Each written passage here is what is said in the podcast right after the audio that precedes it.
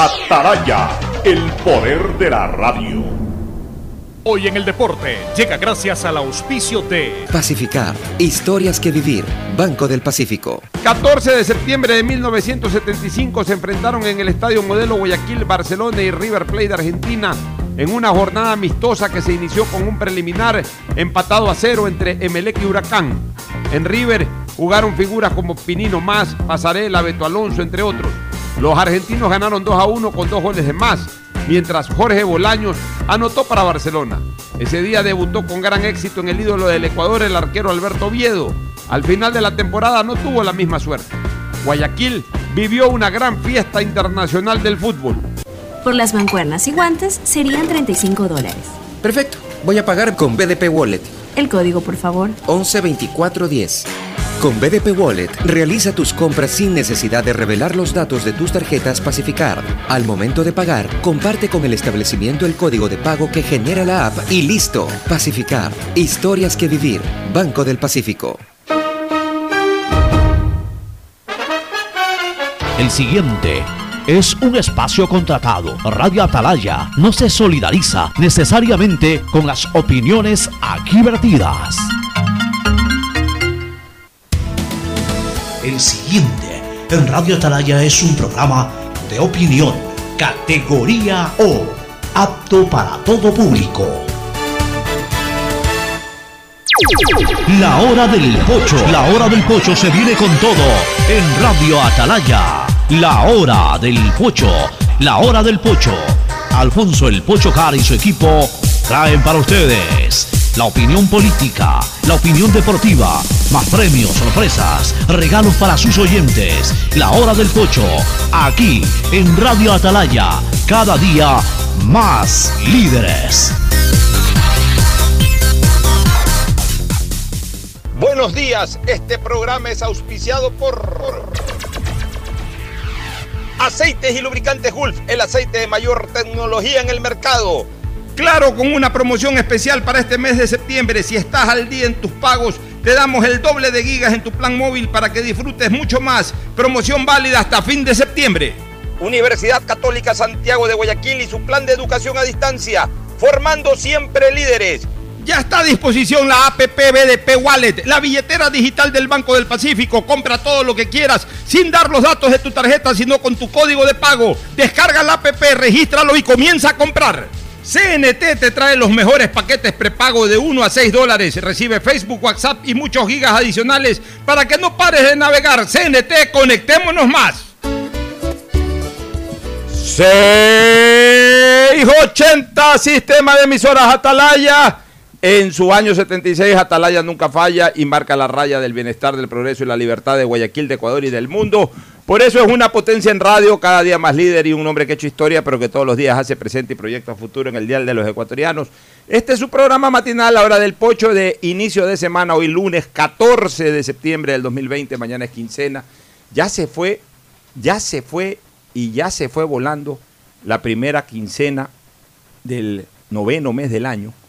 Y recién comenzábamos, yo recuerdo hace poco cuando arrancábamos julio, decíamos, saliendo de la pandemia, arrancamos el tercer trimestre del año y ya estamos a 15 días de acabar el tercer trimestre del año, quedando no solamente el último, y que ya huele a Navidad, por supuesto, que es a partir del mes de octubre. Pero bueno, de un año ya estaremos hablando a, fin de la- a- a finales del año sobre lo que fue este año, si es que podemos llamarle año a este 2020. El saludo de Fernando Edmundo Flores Marín Ferfloma, luego de Gustavo González Cabal, el cabalmente peligroso, que pasan a saludar de inmediato. Fernando, buenos días. Eh, buenos días con todo, buenos días Pocho, buenos días Gustavo. Hay algunas cosas que, que analizar hoy día, tanto en lo político como en lo, como en lo deportivo también. Por supuesto, ya vamos a analizar todo eso en el segmento deportivo y en lo político vamos a comenzar en poco tiempo más. Eh, eh, Gustavo González Cabal, el cabalmente peligroso, preparando siempre eh, detalles estadísticos de lo que fueron las elecciones eh, en el Ecuador en, estos últimos 40 años. Ya, ya nos recordó el, seten- el 79, ya nos recordó el 84, ya nos recordó el 88 y posiblemente hoy nos recuerde el 92, en donde se erigió pues Sixto Durán Ballén como el ganador de, de ese proceso electoral. Así que el saludo de Gustavo González Cabal, el cabalmente peligroso. Gustavo, buenos días. Buenos días, Alfonso. Buenos días, Fernando. Buenos días, distinguida audiencia del sistema de emisoras Atalaya. Un gusto estar nuevamente con ustedes. Así es. Bueno, antes de entrar a detalles políticos, yo sí quisiera comentar un poquito sobre el, manejo en sí de la pandemia acá en, el Ecuador, una vez que se ha cerrado el tema de, del estado de excepción, es decir, ya no hay toque de queda, ya desde la madrugada del domingo ya no hay toque de queda. de lunes. No, amanecer domingo. No, amanecer domingo sí hubo todavía. El toque de queda acabó a las 12 de la noche del sábado. Del, Bueno, o del domingo. Bueno, bueno, en todo caso, ya acabó. Acabó el toque de queda. Que no significa aquello que hay que salir a emborracharse, que hay que salir a, a fastidiar la vida, como se dice popularmente en las madrugadas. No, hay que mantener, si algo, si algo nos ha ayudado esta pandemia es un poquito a reorientarnos también socialmente. Ya eh, creo que gracias a esto, de alguna u otra manera, hemos perdido esa práctica tan negativa a mi criterio, eh, que había asumido un sector importante de la colectividad guayaquileña, particularmente guayaquileña. No quiero hablar nacional, porque en Quito se manejan otros cánones.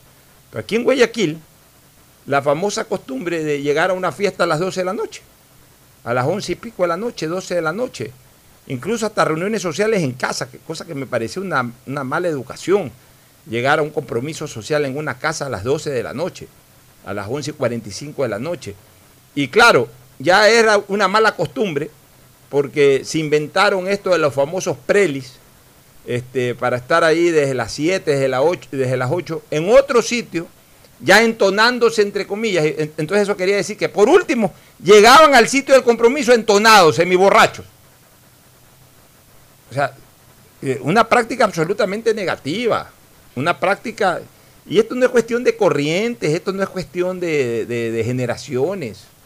No, señores, o sea, eh, la vida es para disfrutarla durante el día, durante la noche, excepcionalmente durante la madrugada. La madrugada es para descansar. Eso no quiere decir que, bueno, uno va a un compromiso 9, 10 de la noche, como tarde, y está bonita la fiesta, uno se queda hasta la 1, 2 de la mañana. Pero ya aquí se había tomado de costumbre llegar semiborrachos a un compromiso social a las 12 de la noche para quedarse hasta las 5 de la mañana, 5 y media. Entonces, ahí estamos viendo, lamentablemente, el día de ayer falleció una persona víctima de un accidente hace 7 días atrás. ¿Producto de qué? De que la conductora, le pasaron tres cosas a la conductora. O la primera venía en estado etílico, la segunda se durmió, víctima del cansancio de andar eh, eh, manejando a altas horas de la madrugada. Y tres, seguramente podría ser una opción o una alternativa distraída porque en ese momento atendió un mensaje, atendió una llamada celular, alguna cosa, miró para el celular, perdió el control del vehículo y se fue a estampar contra, contra el, eh, lamentablemente contra la persona que falleció, Roberto Malta, un ex estudiante del Colegio Javier, que lamentablemente falleció ayer. Estuvo grave de una semana y lamentablemente ayer ya se encontró con el Señor y con nuestra querida llamada Virgen Dolorosa. Pero ahí está, o sea, la madrugada no es para eso. La madrugada es para descansar o para, si es que ya disfrutas en la noche de una velada que la comenzaste relativamente temprano, sin llegar a extremos de 5 o 6 de la mañana, golpe de 2, 2 y media máximo, retirarte a descansar. Pero no, aquí se había tomado otra costumbre.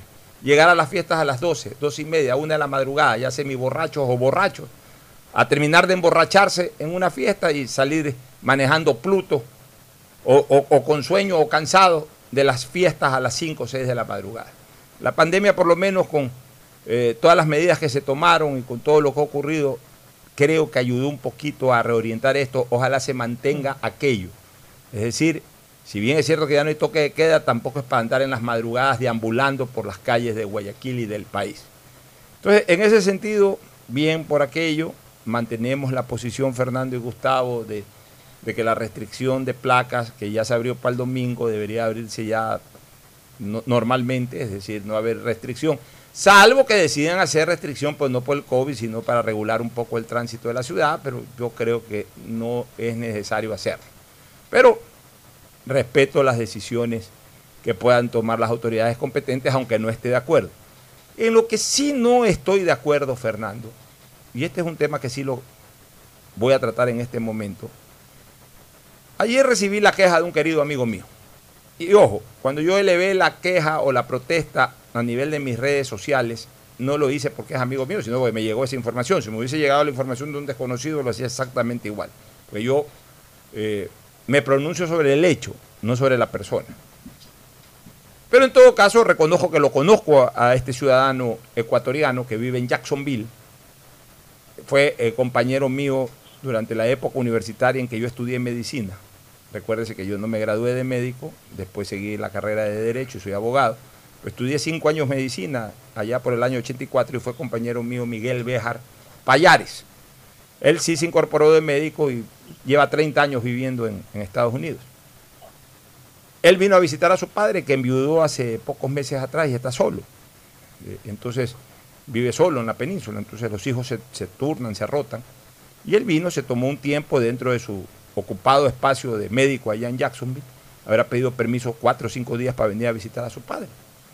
Como médico que es, más que nadie sabe perfectamente todas las normas que se están tomando. Y se hizo su examen de PCR en los Estados Unidos. Y cuando llegó al aeropuerto de Guayaquil presentó su examen de PCR. Pero las personas que estaban ahí, que yo no sé si responden al Ministerio de Salud, al municipio de Guayaquil, no sé, o sea, yo no puedo determinar quién, quién es responsable del manejo de este tema. Le dijeron que no, que tiene que irse a un hotel y que tiene que tomarse una prueba en Guayaquil y se lo llevaron a un hotel. O sea, eligieron, obviamente cada persona elegía el hotel, lo que había era un bus que los iba llevando al hotel de elección. Algunos se fueron a un hotel X, otros a un hotel Y, otros a un hotel Z, de acuerdo al bolsillo también de cada uno de ellos.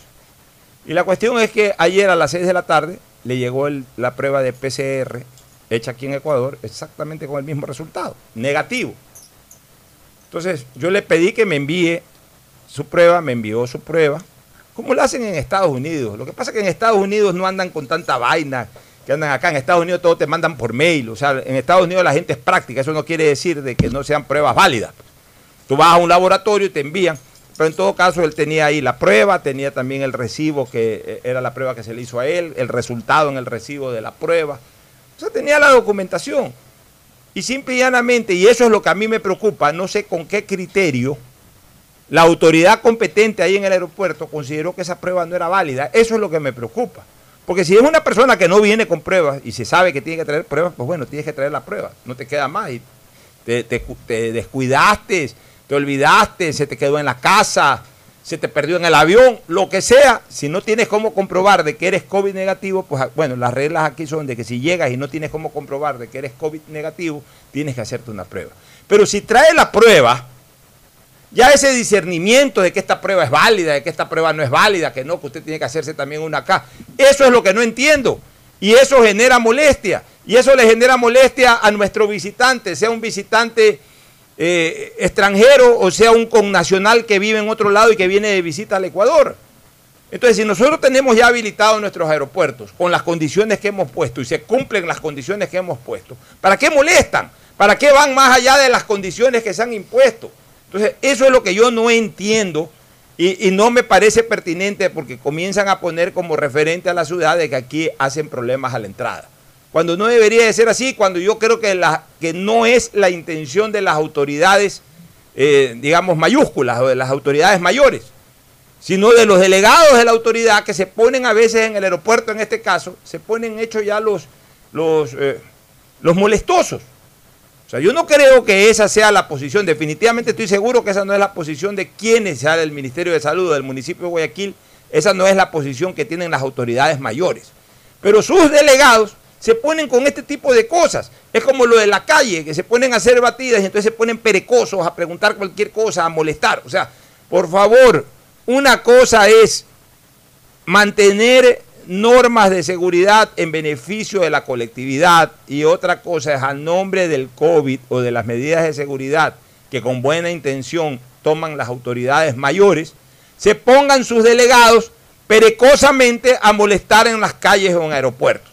Entonces, el doctor Béjar, que ayer estuvo en contacto conmigo en la tarde, pues me terminó mandando su o enviando su, su examen y me dice, mira, he perdido 30 horas, no me duele los 200 y pico de dólares que gasté en el hotel. No me duele los 30 dólares o lo que haya gastado allá en Estados Unidos por el examen, ni los otros 30 dólares nuevos, estos que tuve que pagar por este otro examen.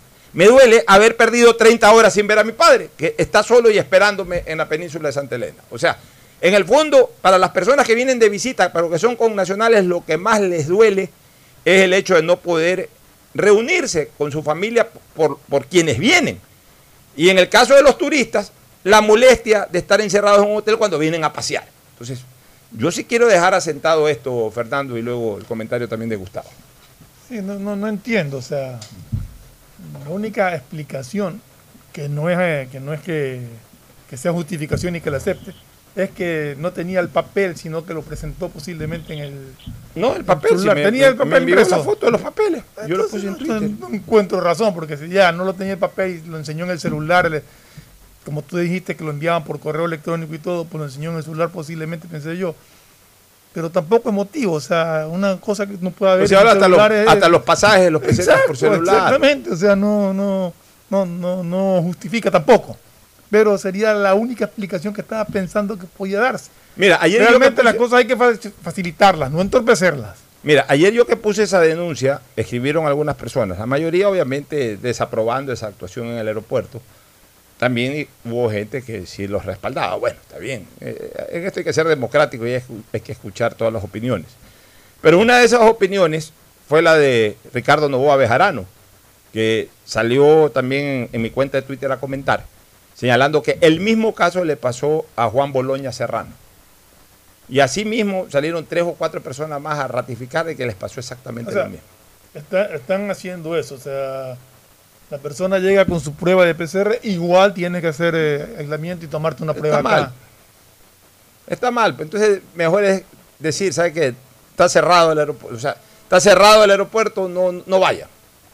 O si van, o, o- o ya, por último, o si van, aleatoriamente, igual van a pasar por este asunto. O sea, prepárense para que durante un día es probable de que tengan que hacer una prueba y estar aislados y gastar en un hotel, así tengan casa o familiar a donde llegar, preparen. Entonces, que la gente decida en otro lado, ok, sabes que bajo esas condiciones voy o bajo esas condiciones no voy.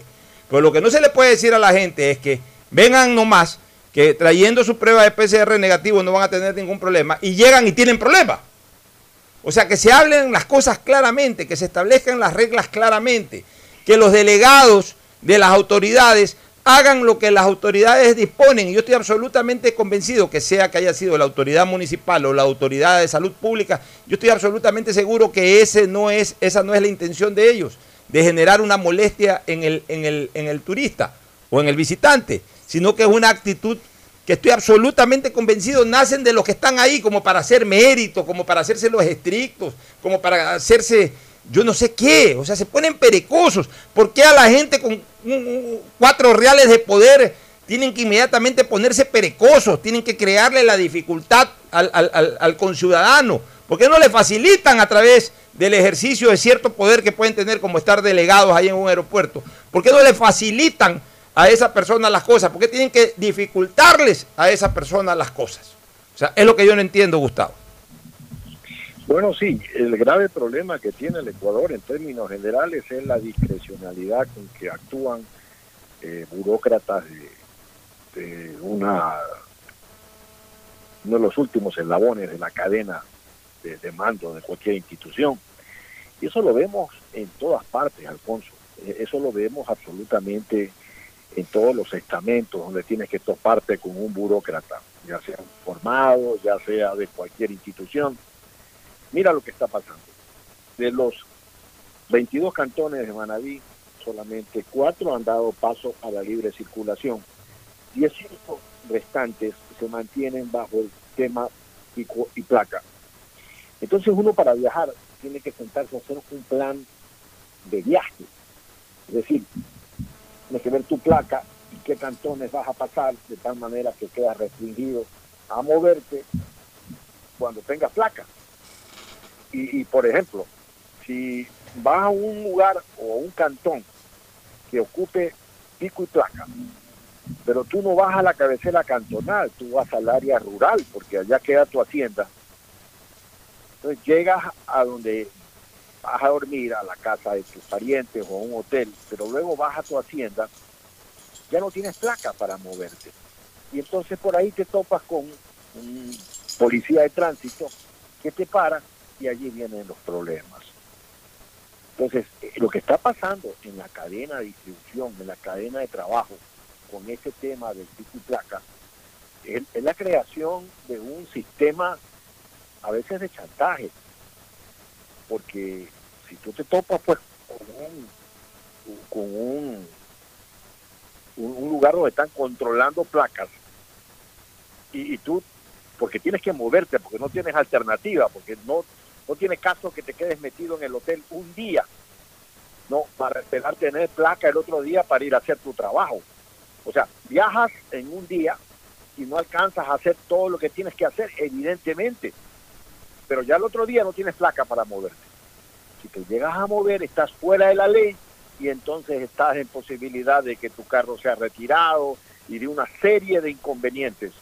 Miren, señores, ya esto tiene que ser tratado con la seriedad que el caso amerita.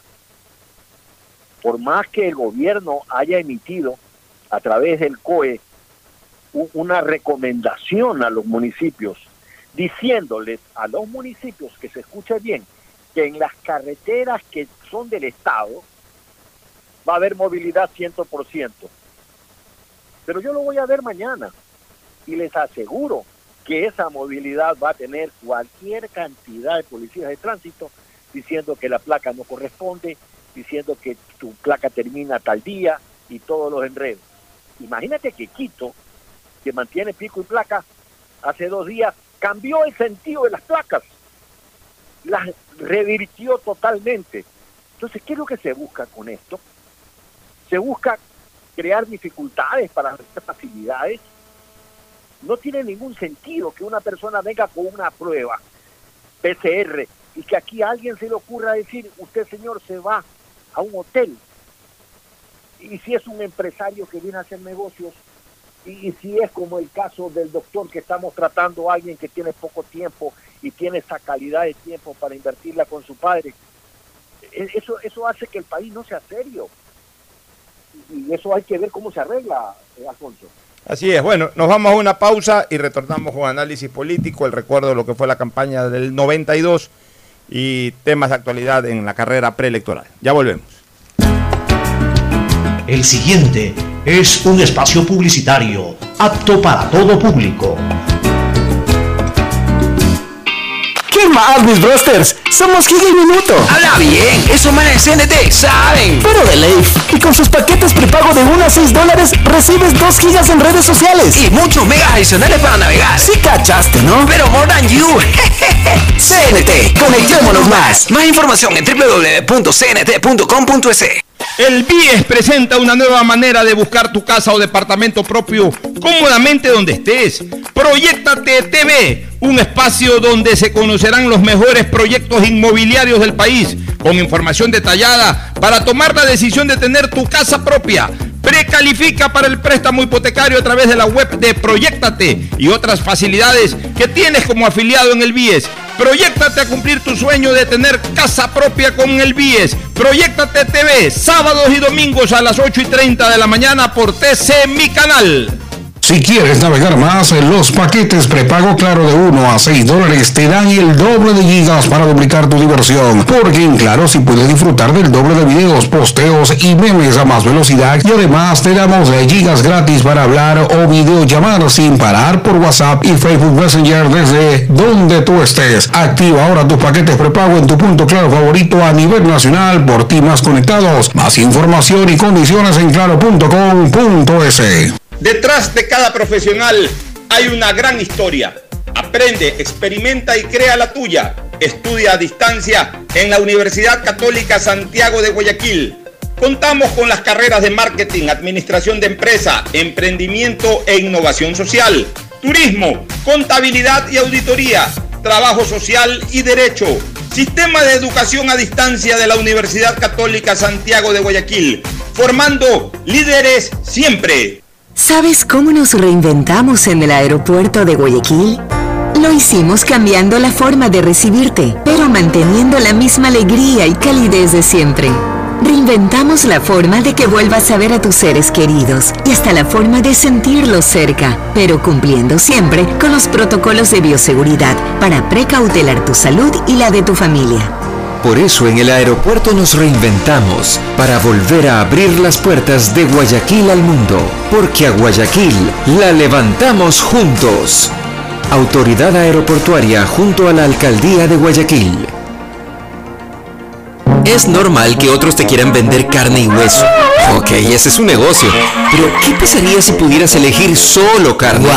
El negocio sería para ti. Hispana te da justo lo que necesitas para tu carro. Puedes elegir cobertura en daños solo para ti, para ellos o full cobertura para todos. Eligiendo lo justo con esta póliza electrónica, ahorras tiempo y más dinero. Seguro justo de Hispana. Un precio especial para ti.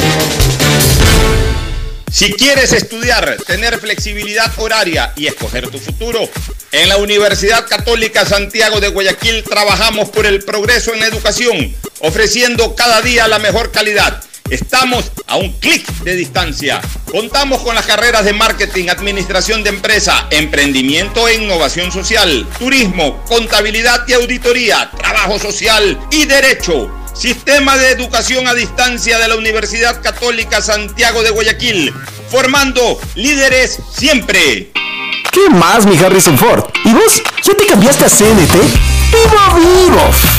Compra tu chip CNT prepago, que incluye más de 3 gigas para que navegues por 7 días y sigas vacilando tu patín en todas tus redes. CNT, conectémonos más. Más información en www.cnt.com.es. El BIES presenta una nueva manera de buscar tu casa o departamento propio cómodamente donde estés. Proyectate TV, un espacio donde se conocerán los mejores proyectos inmobiliarios del país, con información detallada para tomar la decisión de tener tu casa propia.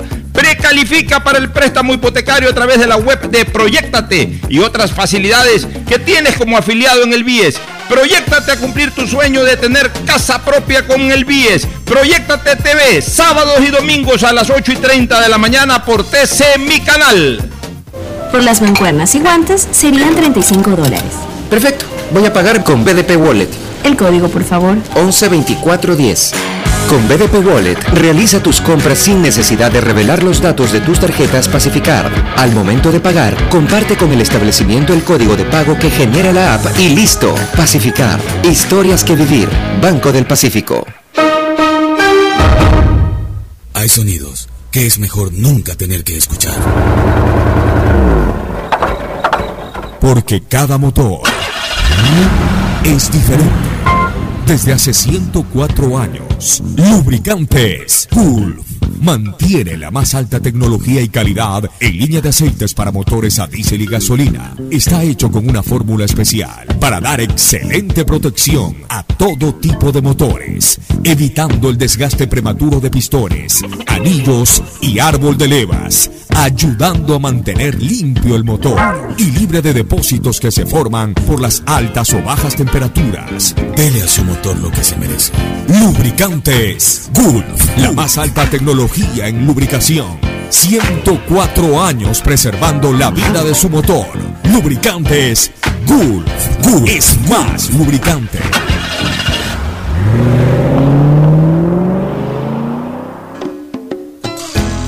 Fin del espacio publicitario. Usted está escuchando un programa de opinión, categoría O, apto para todo público. Bueno, retornamos aquí en la hora del pocho, vamos con eh, eh, temas políticos de- del momento, temas políticos del momento relacionados con el proceso electoral. Pero antes, Gustavo, recuérdanos un poquito lo que fue el proceso en 1992. Con gusto, Alfonso. Es una campaña muy sui generis, ya que eh, las características que tuvo la misma fue el enfrentamiento de, en segunda vuelta, claro, de dos candidatos del centro derecha que pasaron a segunda vuelta, dos candidatos del mismo árbol ideológico. En esta elección de 1992 se presentaron 14 binomios. Básicamente estuvieron eh, como candidatos Sixto Durán, Jaime Nebot, Abalá Bucarán. Para Sixto era su tercera participación, para Jaime Nebot la primera, Para Balá Bucarán la segunda tuvo Raúl Vaca, Fran Vargas era su segunda participación, León Roldós, Fausto Moreno, Vladimiro Álvarez por la Democracia Popular, Averroes Bucarán por TFP, Bolívar Chiriboga, Fernando Iturralde y Raúl González. En la primera vuelta que se realizó en mayo de 1992, también se eligieron diputados nacionales, provinciales, prefectos, alcaldes, concejales y consejeros. Sixto obtuvo el 31.88% de los votos. Sixto ganó en 17 de 21 provincias. En segunda ubicación quedó Jaime Nebot, quien ganó en tres provincias y consiguió el 25% de los votos. Lo siguió Abalá Bucarán, quien, quien ganó en una provincia y consiguió el 21.96% de los votos. Vaca Carbo, candidato oficialista, recordemos que terminaba el gobierno de Rodrigo Borja, obtuvo el 8.45% de los votos, Fran Vargas el 3%, Roldós el 2.58% y el resto de candidatos no pasaron del 1%. Por ejemplo, el candidato González obtuvo el 0.35%. Durán Ballén ganó en toda la sierra, con excepción de la provincia de Bolívar, y consiguió cerca de 500 mil votos de diferencia en Pichincha. En Guayas ganó Nebot, tuvo una diferencia de 340 mil votos frente a Sixto Durán, que pues evidentemente no compensó la enorme diferencia que tenía en la provincia de Pichincha y en todo el país. Eh, Sixto ganó en segunda vuelta con 15 puntos de diferencia, Alfonso. Fue una de las eh, más importantes instancias electorales con las que se haya ganado. Es decir, Sixto ganó en 18 provincias y le significaron el 58% de la población electoral a su favor. Bueno, ahí hay eh, un tema de análisis que vale la pena recordarlo, pero traerlo también a colación para, para el presente. Sí, yo quería decirte algo nada más para eh, entrar inmediatamente.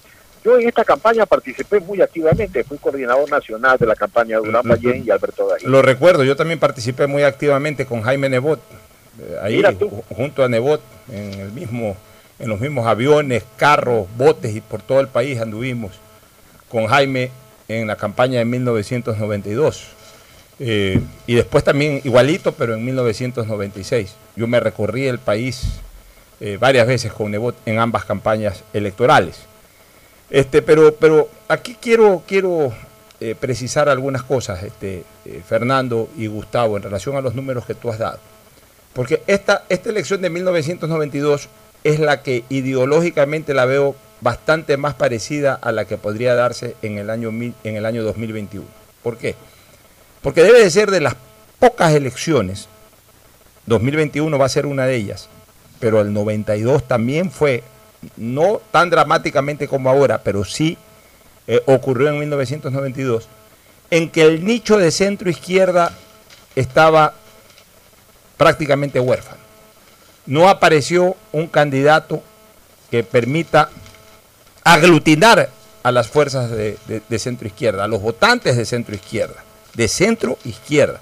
¿Por qué? Porque el gobierno que salía era un gobierno de centro izquierda, que como todo gobierno en su salida está bastante desgastado. Yo creo que con el pasar del tiempo y de los años el gobierno de Borja fue bueno, como el gobierno de León fue muy bueno, eh, y, y el gobierno de Sisto fue un buen gobierno. O sea, pero nunca lo reconoces y especialmente nunca lo reconoce la mayor parte de la colectividad eh, sobre el cierre del periodo, salvo que se manejen esquemas de comunicación absolutamente exorbitantes y extraordinarios como los que manejó Correa, que te abombaban mañana, tarde y noche eh, señalándote cosas, algunas ciertas, otras falsas, que te las hacían repetidas mil veces, te las hacían pasar como verdad. Y obviamente, pues ya en ese atosigamiento que tenía la colectividad de tanta y tanta y tanta publicidad, pues eh, vendieron una imagen de positivismo que no fue tal como al final de cuentas en su momento la vendieron. pero en gobiernos en que no hicieron abuso de ese tipo de cosas, como prácticamente todos los gobiernos previos, en donde se hacían... ¿Cuál era la publicidad de León? La publicidad de León debes recordarla tú, Gustavo, y tú también, Fernando, que recorríamos el país igual eh, en nuestro vehículo. Te ponían, eran unas pancartas, unas vallas enormes ahí en, las calles, otra obra de León. Eso era todo. No te llenaban la televisión, ni te llenaban la radio con propaganda. Te ponían un letrero, otra obra de León y, punto. Este, Borja prácticamente no hacía publicidad de su, de su gobierno. Eh, y, así por el estilo. Entonces, los gobiernos de antes, cuando llegaban a su parte final, quedaban bastante desgastados electoralmente. Y no fue la excepción con la izquierda democrática. La izquierda democrática quedó desgastada en 1992. Y, eso originó de que ese nicho electoral de centro izquierda no se sienta representada por Raúl Vaca, no se sienta representada por Raúl Vaca, apenas un 8%, tú dijiste el porcentaje, de gente muy ideológica, muy de izquierda democrática, que todavía le quedaba de lealtad hacia la izquierda democrática, que le dio el voto a, Raúl Bacacaro, que dicho sea de paso, había confrontado con el mismo Borja en una elección anterior, entonces, si bien es cierto que después fue ministro de Borja, sin embargo, la relación no quedó tan consolidada como en sus inicios, cuando incluso Vaca fue en 1979 binomio de, de Rodrigo Borja Ceballos. Bueno, en todo caso, ¿qué pasó con esa votación de centro izquierda, este, eh, mi querido eh, eh, Gustavo y, Fernando? Que, que tomó la decisión de migrar hacia la derecha, hacia el centro para la derecha. Y por eso tú ves que se da un caso inédito de que dos candidatos de derecha lleguen a la segunda vuelta. Que entre los dos candidatos de derecha sumaran el 52% de la votación de primera vuelta incluso más, 53, 54% de la votación de primera vuelta. Algo, algo muy, muy difícil de pensar, porque no toda la votación de primera vuelta de Sixto y de Nebot, especialmente de Sixto, no toda la votación era de centro hacia la derecha, había mucha votación de centro izquierda, porque la centro izquierda no tenía dónde ir, y decidieron ir con un 8% para Raúl Bacacarbo, un porcentaje importante se lo llevó Sixto y otros porcentajes se lo repartieron por ahí León Roldós y algún otro candidato de centro izquierda. Prefirieron ir porque no tenían a dónde emigrar y, no les costó mucho pegarse esa migración hacia la centro derecha y no hacia la izquierda extrema ni hacia la izquierda eh, eh, declarada. Y, y, en la segunda vuelta, ¿por qué la diferencia de Sixto de un 15% sobre Jaime Nebot? Es decir, duplicó la diferencia. Si en la primera vuelta la diferencia fue un 6-7%, en la segunda vuelta fue de un 15%, según nos recuerda Gustavo.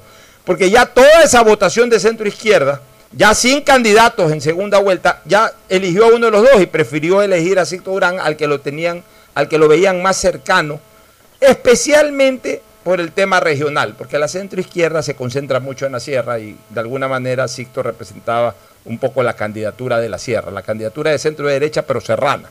Entonces, esa centroizquierda se apegó más a Sixto y de esa manera por eso pudo aglutinar el doble de diferencia de la sacada en la primera vuelta electoral. Algo parecido eh, eh, ocurre en este momento. En este momento ese nicho de centro izquierda, Fernando y Gustavo, yo no lo siento representado. O sea, no hay un candidato líder de la centro izquierda. Eh, hay un candidato del centro hacia la derecha que es, Guillermo Lazo, que de alguna manera ha reunificado la tendencia con la coalición con el Partido Social Cristiano. Pero ante la ausencia de, ese verdadero representante de la centro izquierda, quedando demasiado abierta la brecha entre el candidato de centro derecha con los candidatos de izquierda, ese nicho de centro izquierda puede tender a hacer más o menos lo mismo que hizo en el 92, es decir, de correrse un poquito más a la derecha en lugar de ir a buscar a los candidatos de izquierda declarada, que son en este caso Jaco Pérez y el correísmo. Entonces, si, es que Lazo hace un buen trabajo apuntando a ese nicho de centro izquierda, podría incluso captar votos que le fuera más difícil de conseguir si es que hubiera un verdadero líder de centro izquierda en la contienda. Fernando, no sé cuál es tu criterio al respecto. Sí, en la la centro izquierda incluso ahora te, presenta el, caso, hablando de correísmo en sí, de que su aliado siempre fue, como tú mencionaste al comienzo o en el paso, no me acuerdo, eh, Correa fue candidato socialista en el 2006 y ganó las elecciones con el Partido Socialista. Pero ahora ese Partido Socialista que siempre estuvo alineado al correísmo, lo vemos haciendo una alianza con el señor Montúfar.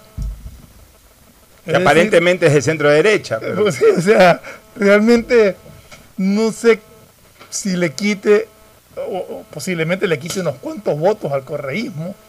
No sé con cuántos votos aporta realmente el Partido Socialista en esto, pero sí significa una división dentro de la centro izquierda. Porque aparte de eso está el movimiento, el movimiento indígena representado por Jaco Pérez, que ese sí quita una buena porción de votos. O sea, la, la, el, el, la centro izquierda está fraccionada. Pero es que déjame solamente para, para quizás eh, dar mi punto de vista, eh, adornando un poco lo que tú dices. Y no sé cuál, va, eh, cuál es el pensamiento de Gustavo, que ya lo va a expresar también. Desde el punto de vista de tendencia o corriente, yo sí, yo sí veo que en el lado de las izquierdas sí existe una especie de frontera o tabique natural entre la centro izquierda y la izquierda y la izquierda declarada y más aún la izquierda extrema que yo no lo veo yo no lo veo del centro hacia la derecha del centro hacia la derecha la tendencia la corriente es menor en cuanto a cantidad pero en cuanto a fluidez es mucho más fluida. El de centro derecha prácticamente va en la misma línea que el, del, el de derecha más conservador, más declarado. Es menos radical la diferencia. De... Es, es, un poquito menos radical, pero, pero, pero, pero sí se empatan. Acá sí hay diferencias más marcadas que hacen que en un momento determinado esas diferencias marcadas le permitan al del centro izquierda de repente dar un giro y decir, no, yo para irme con la izquierda extrema, es decir, con los comunistas, o es decir, con los rojos, como se les mencionaba antes a los del MPD o a los del FADI, o irme con los indígenas, o irme con esta izquierda, lo que ellos mismos llaman una izquierda torcida populista, que es la de Correa. Yo prefiero irme con el que representa la centro derecha, o sea, y, y, en un momento determinado pueden encontrar una mayor proximidad con la centro derecha y con la derecha que con la izquierda. Entonces, eh, por ahí podría estar pasando esto, que vuelvo a repetir, me recuerda mucho a la elección del 92, Gustavo. Sí, totalmente de acuerdo. Eh, en estos instantes tenemos un desgaste absoluto de lo que es el correísmo y su gobierno que lo continuó. Eh, por más que alguna gente apueste al voto cautivo de Correa, yo creo que existe un voto cautivo, una cosa es con violín y otra cosa es con guitarra, ¿sí? Una cosa es el electorado correísta acostumbrado a la comodidad de las elecciones en las que ellos participaban con una logística impresionante que no la tenía ningún otro candidato. Eh, y luego todo el apoyo, como ya hemos dicho en anteriores programas, de, del aparato del Estado. Porque recuerdo en la última campaña de Lenín Moreno, muchísimos vehículos no tenían placas y participaban en caravanas y participaban en todo esto. Esos vehículos eran oficiales, Alfonso. Y el contralor de la época, que era un alcahuete de todo esto, miraba para el otro lado. Yo creo que ese tema ya no juega en esta elección. Ya no podrán movilizar los recursos públicos como que si fueran propios. Eso quiero dejar las cosas muy claramente sentadas por ese lado. Segundo, yo creo que el gobierno de lo que de lo que fue el correísmo, el socialismo del siglo XXI para abarcar todo, está perfectamente desnudado. No solamente ante la faz del Ecuador, sino ante el pensamiento de América Latina. Sabemos lo que ha pasado en Brasil, lo que ha pasado en Argentina, y lo difícil que es salir del atolladero, del terreno fangoso, de las arenas movedizas que esos gobiernos han colocado a sus pueblos. Ahora bien, las cosas, la ola está allí, la ola está para que lo surfee un hombre de centro y de derecha, de centro derecha. Y en ese sentido, todo indica que Guillermo Lazo pudiera ser un candidato muy sólido, muy fuerte, un candidato favorito. ¿Qué es lo que tiene que hacer Guillermo Lazo?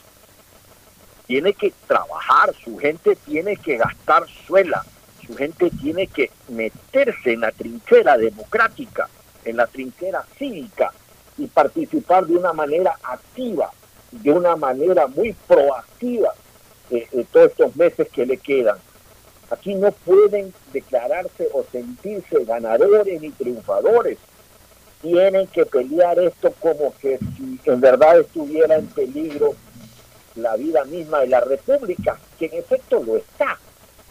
Porque la posibilidad de tener un presidente telecomandado, un presidente títere, un presidente saltimbanqui, pues, pues es un tema que sería gravísimo para la convivencia democrática y, la salud económica del Ecuador. Entonces, en esa línea, la candidatura de Guillermo Lazo no tiene que cometer errores, Alfonso y Fernando. tiene un camino muy cierto que recorrer. Él lo, lo, que tiene que hacer es trabajar con resiedumbre, trabajar con mucho optimismo y no cometer errores. Para mí ahí está eh, eh, el kit de la situación que le permitiría a Lazo ganar una elección. Sí, indiscutiblemente. Y como ya lo hemos señalado anteriormente, y lo reitero nuevamente, Gustavo, Fernando y amigos oyentes, yo siento como percepción, de todas maneras, el olfato de uno. Yo estoy viviendo elecciones, viviendo, viviendo desde 1979 y ya activo dentro de los procesos electorales desde 1984. 79 era un pelado de 13 años, simplemente andaba inquieto queriendo que gane Sixto las elecciones en 1979, eh, pero más allá de aquello no hice nada ni, ni, participé en nada. Pero ya en 1984, antes de cumplir mis 18 años, ya me integré de lleno a la campaña de León Febres Cordero y de ahí en 1988 hasta ahora, en prácticamente todas las campañas electorales siempre he estado activo tras bastidores o delante de los eh, bastidores. O sea que creo tener algún olfato desarrollado en temas electorales. Eh, creo poder eh, olfatear y percibir lo que más o menos la gente manifiesta, sin necesidad de estar revisando encuestas y estar constantemente eh, leyendo números. Creo que el panorama preelectoral está claramente dividido en tres partes. Una primera parte que tiene tres, tres actores. Un primer grupo, un grupo protagonista que tiene tres actores. No veo cercano todavía el cuarto actor ahí, que es el grupo de los protagonistas. En donde incluso también veo diferencia eh, eh, marcada. Veo que uno de esos actores está bastantes cuerpos adelante, que es Lazo. Y veo a los otros dos actores que están pugnando entre sí, que son Jaco Pérez y el señor eh, Arauz, que a propósito ya va a formalizar en los próximos días su binomio con Carlos Rabascal Salazar. Y ayer salió la información oficial de que Carlos Rabascal Salazar es el que reemplaza a Rafael Correa como binomio de eh, eh, Andrés Arauz. Veo un segundo grupo que hasta hoy lo pongo como grupo de a uno, al que yo llamo limbo. ¿Por qué le llamo limbo? Porque, porque las personas que pudieran estar o los candidatos que pudieran estar en ese grupo sí marcan diferencias con los que vienen atrás, que son de relleno de papeleta, pero todavía no le alcanza, todavía no han hecho el trabajo suficiente como para entrar, aunque sea de cuarto en el grupo en que van tres. Y hasta el momento, en ese limbo, yo pongo a Fabricio Correa, que es un candidato que tiene muchos elementos personales que le pueden permitir hacer una buena campaña, pero a veces en política no solamente prevalecen los elementos personales, y él solamente tiene elementos personales, no tiene una estructura política que lo acompañe. Y el otro, ya para armar grupo, para armar grupo, no, no porque en sí es parte de ese limbo, pero para armar grupo, para no dejarlo solo a Fabricio y de repente que sí puede despegarse o sí puede tener más que el resto, creo que el expresidente Lucio Gutiérrez que de todas maneras tiene alguna estructura, es expresidente, lo conocen en todos lados y puede algo despertar en campaña, de repente se hace algo un poco distinto a lo que normalmente hace. Ya, y ahí ya viene un tercer grupo, que es el absolutamente mayoritario en cuanto a cantidad de candidatos que difícilmente pasen del 3%. Porque esto es el limbo, yo calculo que podrían estar llegando entre un 5 y 8%. Yo en ese, en ese limbo que tú mencionas, no sé, me atrevería sobre todo por el peso que pueda tener en, Quito a ponerlo a Montúfar. Yo creo que Montúfar, se mostró en la alcaldía de Quito como una opción distinta eh, y casi que eh, confrontativa al candidato del correísmo y no, no pegó el decreo, que fue este joven, no me acuerdo el apellido en este momento, un joven empresario ahí, que no lo conocían y no, no terminó de pegar. Quizás aglutinó gente de un estamento social muy medio alto hacia arriba en Quito, pero los sectores populares no, no se identificaron con él. Y- y no había otro que enfrente, eh, al, al- aparte de Paco Moncayo, que se, se- se devaluó mucho, que Paco Moncayo es una imagen propia de centro izquierda, pero ya, ya llegó un momento en que se saturó lo de Paco Moncayo y apareció Montúfar a última hora como la alternativa para frenar al candidato al que llamaban del correísmo. Aunque no salió por el correísmo, todo el mundo lo identificaba con el correísmo, que era justamente el actual alcalde, este, Jorge Yunda. Entonces, por eso sacó una votación importante para la alcaldía de Quito, eh, Montúfar. Pero no veo que esa misma proyección la vaya a tener para presidente de la República, porque ya para presidente de la República en este momento en Quito, eh, eh, a ver, Recuérdate a Montúfar no lo veo representando a la centro izquierda y no lo veo con fuerza para representar a la centro izquierda. Entonces, Acuérdate que Montúfar en su momento fue. eh, se, se- se tomó incluso eh, la pelea contra Glass, fue acusador particular. Todo eso yo creo que le da una por- imagen aceptable. Por eso que te digo que me atrevería a ponerlo. Yo también lo pondría. pueda cantar- yo también lo allá. pondría, ¿sabes qué? Sobre todo porque Montúfar es empeñoso. Sí. Eh, Ahí está, y ahí está, y sí tiene buena entrada en los medios, y sí lo entrevistan, y ahí está, y ahí está, con un mismo discurso que de repente ya está también quemado. ¿Sabes qué lo puede ayudar mucho a Montúfar? La presencia de Villavicencio. Sí. Sí, yo, yo lo pondría a Montúfar en ese grupo de, de- de limbo. Fabricio Correa, Montúfar y quizás Lucio Gutiérrez. Punto. Y el- ahí estamos hablando solo de seis candidatos. Y el resto, al resto no lo veo superar el 2%. O sea, el mejor del resto no lo veo superar el 2%. Isidro, ¿quién podría ser el resto? Este, eh, ya ni me acuerdo quiénes son los otros candidatos. Velasco. Jimena, Jimena Borges, iba a decir, Peña. Jimena Peña de Alianza País, si saca, el, si saca el 1%. Velasco por ser cantante y conocido, más que por ser ministro, por ahí puede sacar un 4%, ya. Eh, Ese puede ser el que lidere ese grupo, pero que no va a pasar del 4%. Alianza País se va a pegar la caída del siglo, o sea, de, de- haber ganado 15 años de elecciones presidenciales, va a quedar, en, si no en la cola, entre los colistas, pero ni, llegará al 1%, 1.5%, porque encima eh, ni siquiera ponen, a ver, porque por último Velasco hubiese salido por Alianza País. Eh, Ya, bueno, de todas maneras, la marca, lo que tú quieras, eh, Juan Fernando Velasco, que es cantante, con el apoyo del gobierno, todo.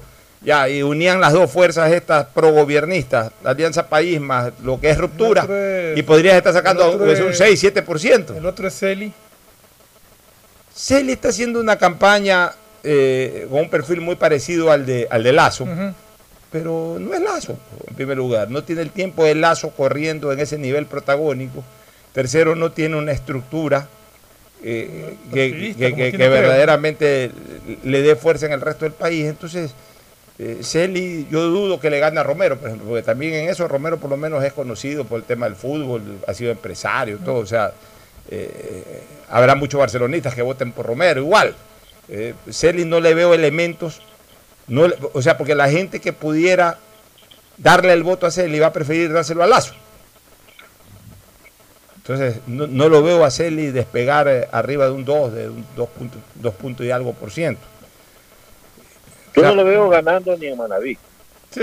Mira, es que exactamente, porque en Manaví, ¿quién, fuerza son los dominante de Manaví son sientes, el correísmo, eh, el propio Lazo hoy con el Partido Social Cristiano, eh, por ahí hasta el movimiento indígena, por ahí hasta Fabricio podría captar algo.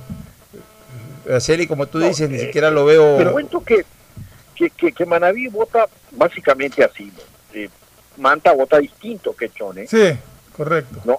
Chone vota con la zona norte, muy parecido. ¿no? Puerto Viejo también tiene su propia identidad para votar. Y el sur de Manaví, Alfonso, siempre vota con Guayaquil. Paján, Puerto López, eh, eh, eh, toda esa zona, Jipijapa, vota muy parecido a Guayaquil. Yo te digo una cosa, este eh, Gustavo, en Manaví hay un regionalismo del carajo.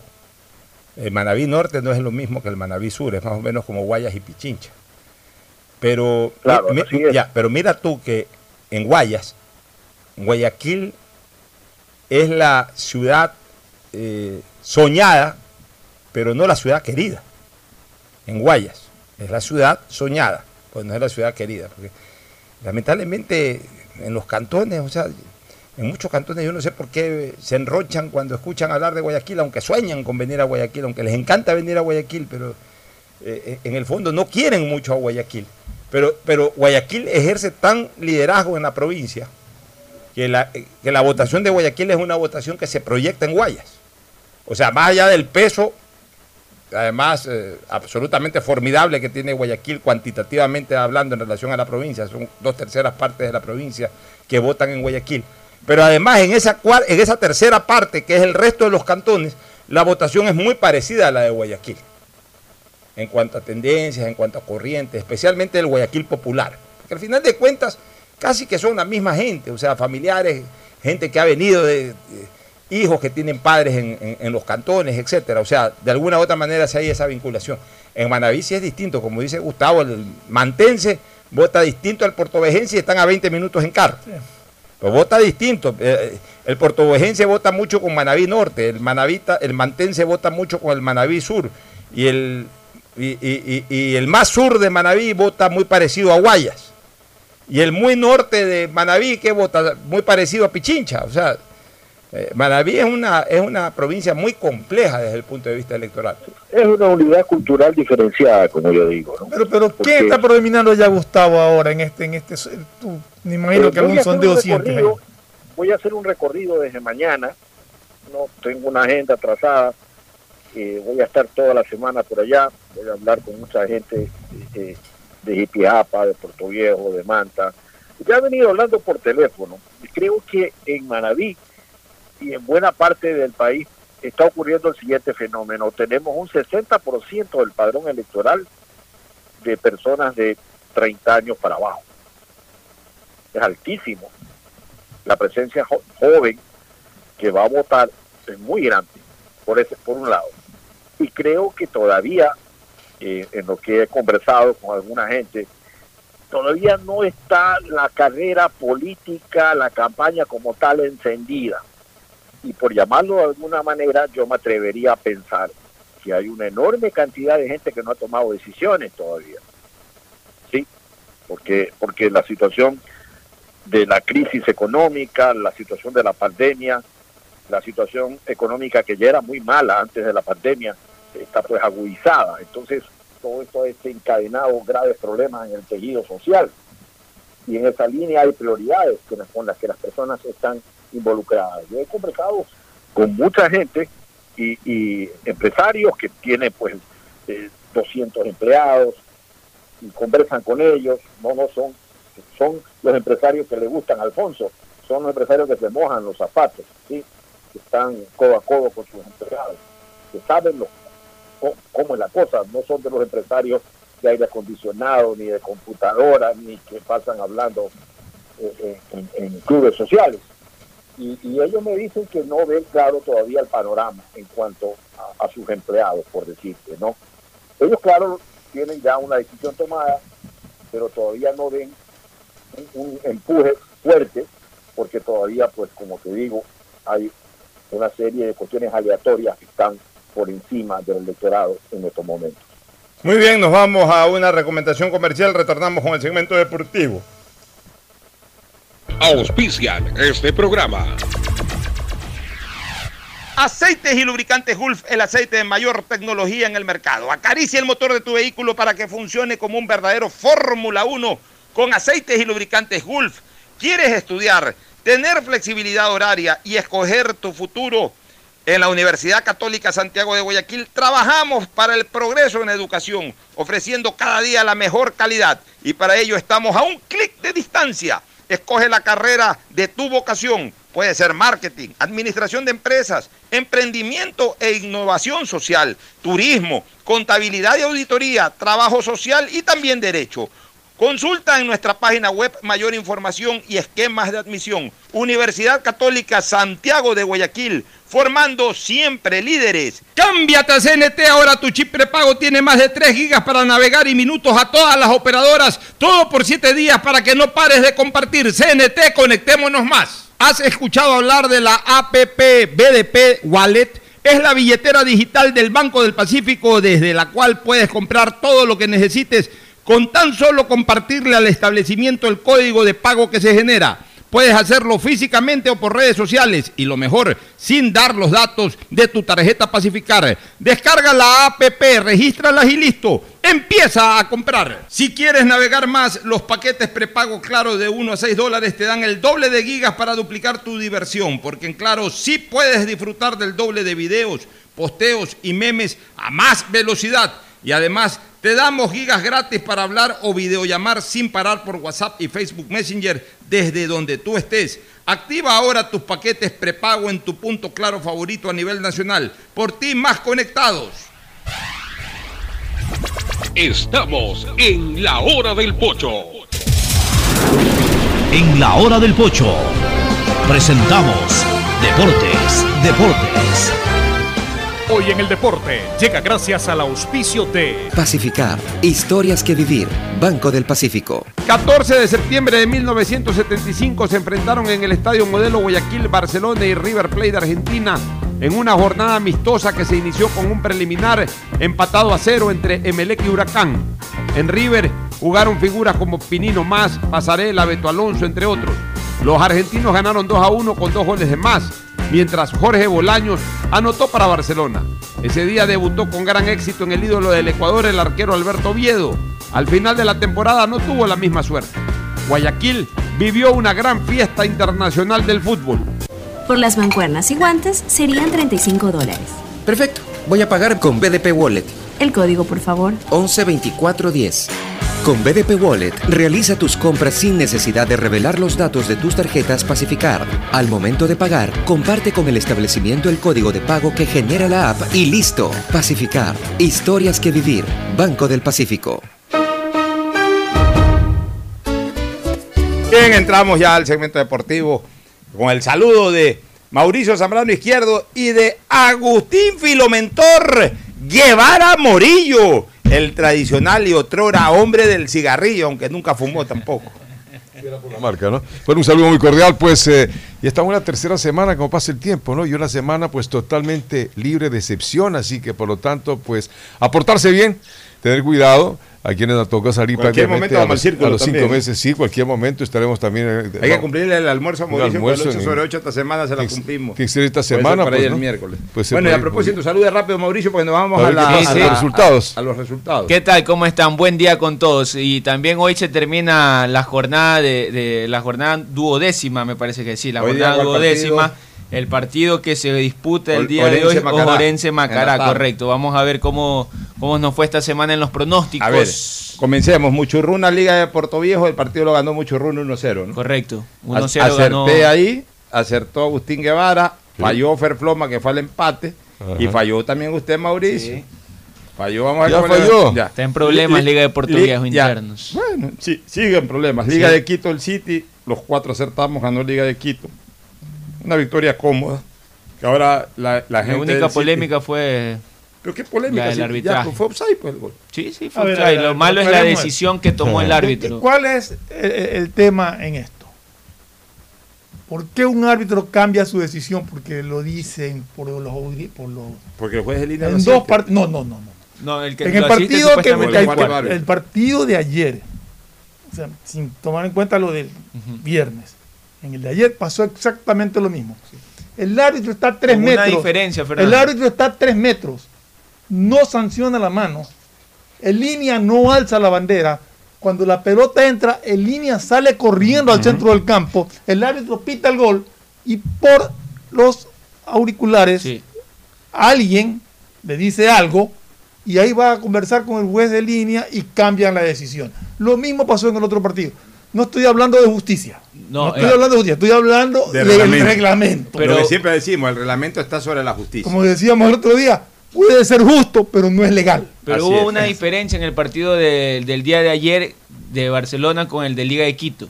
Que en el de Liga eh, repitieron la, la acción y se demoraron en tomar la decisión. En Barcelona, eh, el la, eh, la- la programación de Gol TV nunca repitió. Claro, no la repitió. nunca repitió. no Y, la estamos- decisión fue al instante. Supuestamente, lo leído, es que el juez de línea corre porque él pensó que el árbitro había sancionado, no el gol, había sancionado la mano o alguna infracción. No, no, perdón un ratito. Es lo que se Eh, lee. perdón un que- ratito. Cuando el juez de línea ve una infracción, se queda en su Ya, puesto. pero a ver. No que corre al centro. Eh, del campo. Él no alzó la bandera nunca. No alzó la No, bandera. no la alzó. Miró y regresó ver, al centro del campo. A ver, la decisión de, a ver, la decisión del juez de línea está clara, en el sentido de que él, cuando se produce la mano, él no actúa. No el actúa. árbitro no se da cuenta de la mano. Pero también hay una cosa que es real, que yo la vi en la transmisión de televisión, porque lo hizo notar Carlos Víctor Morales. No, no repitieron nunca el gol. No, eso sí. Ya, entonces, a ver, hay, una, hay un cuarto integrante, el famoso cua- cuarto árbitro, que si el cuarto árbitro lo vio, está en todo su derecho a asesorar. Perdón un Como pasó ya en pero el esto Mundial. es que, que aquí tenemos entonces que aclarar. Porque en muchos partidos hemos visto injusticias sin que intervenga el cuarto árbitro. Esto no, No, puede ser, no puede ser que en un partido, y no estoy hablando, no me estoy refiriendo ni a Barcelona, ni a Liga, ni a nadie. No puede ser que en un partido el cuarto árbitro intervenga y que en otro Ya, no. pero- Entonces denle las instrucciones no, eh, a los cuartos árbitros de que ver, intervengan. no, no, no, pues. perdóname. El cuarto árbitro siempre tiene derecho a intervenir. Ya hace rato que el cuarto árbitro Cuarto no dejó de árbitro se ha ser- convertido No, es que hace en- rato- en bar. No, a ver, espérate un ratito. El cuarto árbitro hace rato dejó de ser un simple portador de carteles. El cuarto árbitro ya Cuarto- interviene. eh, En donde, él no interviene en el, escúchame. en el campo de juego, él interviene. No, sí, sí, en- No, sí, sí, puede ya ayudar. puede. Pa- Ahora, pasó en el Mundial 2006. En el Mundial, escúchame, en donde eh, lo que se discute, lo que se discute que no debe darse, porque mientras no haya un bar, lamental, lamentablemente la televisión no puede ser referente para toma de decisiones, es que viendo en la televisión o, o- o- O como pasó el año o pasado. como pasó que el año pasado, que fueron la al, cámara fueron al lente de la sí. cámara para ver en ese momento cómo fue la jugada. Eso es lo que no A se ver, puede hacer. yo no sé. Pero si el cuarto árbitro observa una acción y le da una referencia al juez de línea y al árbitro, es un A equipo. ver, yo, yo aquí, ahí sí voy a discrepar. Porque el árbitro estaba a tres metros de la jugada. pues no la vio, pues no la quiso Perdón, pero ver. déjame hablar, déjame terminar. Está a tres metros de la jugada. Incluso uno en la jugada inicial no se da cuenta. Sí, sí. Así es. No me digas que el árbitro que está en la media cancha atrás de una cámara, que está el camarógrafo y todo, alcanza a ver Ya, lo pero, que los pero- demás no pero yo te hago- a ver, pero hagamos, sea, hagamos una reflexión in- interesante. no sé, hagamos una reflexión interesante, pero inteligente también. Cuando hubo la jugada, yo no me percaté de la mano de, de- de los Santos. Eso es lo que estoy diciendo. empató Católica. Eso es lo que estoy O sea, diciendo. porque realmente la mano solamente se puede, se pudo observar cuando ya la producción otra hizo- toma, en, sí. en otra toma ya congelando incluso ya. ¿Eso qué quiere decir? De que ayer la televisión no fue el referente de eso, no fue el referente de la mano, porque no, no reprisaron la, la jugada. Y el, y el cuarto árbitro tampoco es que estaba viendo el partido por televisión. O sea, es evidente de que uno, de, escúchame, de que uno de los integrantes del, Del- cuarteto, del ya no cuarteto, podemos hablar no solo de- del cuarto árbitro. vio la mano y simplemente dijo, yo vi la mano. Y- que haya sido y el no juez. se acercó al cuarto que árbitro, haya se sido- acercó al juez de ya, línea. que haya sido el juez del... pues, también- ahora están El interconectados. árbitro no se habló, el árbitro fue con Ya, el pero, juez de línea ya, nada más. pero- no el pero ahora están interconectados. Sí, sí, se, Ya, se notaba que lo le que te quiero decir es que, por suerte, la televisión no reprisó como para que digan, ah, no, en la repetición, o alguien le- le- Es más, cuando hizo el gol este Tevez, el narrador cantó el gol, Carlos Víctor Morales que estaba comentando, comenzó a comentar el gol y todo el mundo dio por hecho el gol porque no se vio ninguna anormalidad. Entonces no es que hubo alguien que viendo el partido por televisión en ese momento le dijo al árbitro, no había ni cómo decirle al árbitro. O sea, es evidente de que físicamente uno de los cuatro miembros del cuarteto arbitral vio la mano. Puede haber sido el mismo juez de línea. Y aparte que- No, el juez de línea no la vio. Y aparte que Bueno, todos los jugadores ya, también si- a saltaron a, a- a decirle pero si la él, evidente ya, mano. si él dice que la vio, que, pero que corrió pensando, eso, pero, pero si él dice que la vio, tampoco se puede decir no la viste, porque el que la ve, la ve, el que no la ve, Pero no la ve. Si la ve alza la bandera. Ya, está bien, a lo mejor cometió ese error de procedimiento, pero eso tampoco quiere decir que no la vio. O sea, lo que te quiero decir es que se produjo un hecho que nadie lo vio por televisión, que al final ellos tomaron la decisión de que fue así. Y cuando la televisión volvió a repetir la jugada, ahí nos dimos cuenta que tuvieron la razón. Sí. Entonces, O sea- no, pero entonces no se critique cuando los árbitros cambien de decisiones Es y que- ahora en adelante. A ver, mientras el árbitro cambie de decisión, escucha. Yo creo mientras que el árbitro no se implique ese famoso mi- bar criollo. Mientras no se implique que- el bar ajá. criollo, que ayer sí hay que descartarlo, porque eh, vuelvo a repetir. Creo que con el de Liga quizás pudo haber. Mira, la porque pro- ahí sí rep me, me parece, que, dos, me- tres me veces. parece que con lo de Liga debe haber existido una orden en el departamento de producción de estos partidos de fútbol de que ya no se, más o menos parecido a lo que ocurre con las pantallas grandes en los estadios. Claro, En, en- en eso los mundiales o en los estadios donde hay pantalla grande que te ponen el partido, cuando hay una jugada, No no, no- ven. no te hacen el replay, justamente para no influir en el árbitro para nada. No te hacen el replay. Ayer, mira, que nosotros no tendríamos en teoría nada que ver como espectadores Sería- de la decisión arbitral, pero justamente para evitar todo tipo de comentarios Lo que que el ocurrió. barquiribollo que vieron en la repetición. Sería bueno que lo aclaren, sería bueno Sí, que sí, digan sí, cuál fue el motivo por el cual cambió la los decisión. propios sí. árbitros, tanto en de liga. como Los en dos ayer. partidos, exactamente. Es decir, ¿qué los llevó a cambiar Pero la en decisión? todo caso- porque, porque como te digo, en lo que se vio en el partido de ayer, específicamente, porque como tú dices, en el de Liga se mudó más, pero en el de ayer, el árbitro sanciona el gol y en línea corre al centro. Sí. Algo lo hizo cambiar de decisión, debe haber sido Ya. posiblemente el cuarto árbitro, no sé, que le haya dicho algo. Que no lo Pero- vio por televisión porque no lo repisaron. sería- Pero lo pues, que sí se puede es que el árbitro sí puede, o al final el que toma la decisión final Es es el el, árbitro, el juez central, Y pero lo que el, el también cuarto está árbitro claro, sí puede y- y lo- decirle mientras que se, lo mientras se discute lo reglamentario o que se conozca la verdad de la milanesa, lo único que sí nos pueden decir los dos equipos que perdieron por esos goles es de que fueron perjudicados. No, no, no, no. En el caso de- del City fue offside. Sí. Y Y en el caso de acá fue mano. Sí. O sea, o sea, piden justicia y a la vez este, no son justos ellos mismos. Porque Bueno, No, Pero no, es que que, ¿cómo estamos, es que estamos hablando no, no de la justicia, pues decíamos, es justo, pero no legal. es. O sea, Pero, estamos ver, hablando de lo- exactamente. del reglamento. Sigamos Sí. con la revisión. Ver, Nacional. Técnico Universitario, acerté. ganó el técnico, sí. Hasta ahorita voy tres yo, Yo- yo- pero yo me caigo más adelante. Yo acerté Agustín Guevara aceptó. Bien, claro. Agustín Guevara va tres también. Vamos ahí. Este empate Ferfloma, Ferfloma fatal y usted re fatal. O sea, Sí. le, le está pasando lo mismo que a Ah, ¿qué Fernando? Flores. Después de un se- cae. Ya, vamos a Olmedo de Melec. Yo por andar hecho el sentimental con Fernando Flores, yo debía haber apostado al empate. Yo no sé. Me la ¿dio- juego por dio y marcha. empate o di la ganancia? a la-. Agustín. Guevara marcha. Ferfloma marcha y Nadie usted acertó. nadie acertó en Ya sabes que ya no va a andar sentimental contigo. ya. si veo que Melén no está para ganar y está para perder, voy a La única perder. vez que no me ha hecho quedar mal Emelec fue cuando dije que perdía con Sí, el con está, de, Nacional. está de colista. Aucas Deportivo Cuenca. Ahí sí me fui por el Aucas, 2 Yo a 0. también. Yo me fui hecho el- ya también con este Cuenca, ya no. El Aucas bien, Agustín Guevara. Agustín Guevara anda muy bien hasta ahorita. Eh, Ferfloma bien. Y usted también Aucas, bien. sí. Sí. Independiente Delfín, me- casi la pego porque me fui con Delfín. Dos qué bien, cero. qué bien que anda Independiente. Muy bien. por Dios. Es el mejor equipo. Qué, Y- qué y, gusto sabes verlo que a- lo que yo vengo sosteniendo y lo digo desde ya, para mí es el candidato uno a ganar el título, porque a Independiente lo que le faltaba era ganar un título. Oye, perdió 2 a 0. Y Sí. después de ganar la Sudamericana, ha adquirido una jerarquía de un equipo tranquilo para jugar.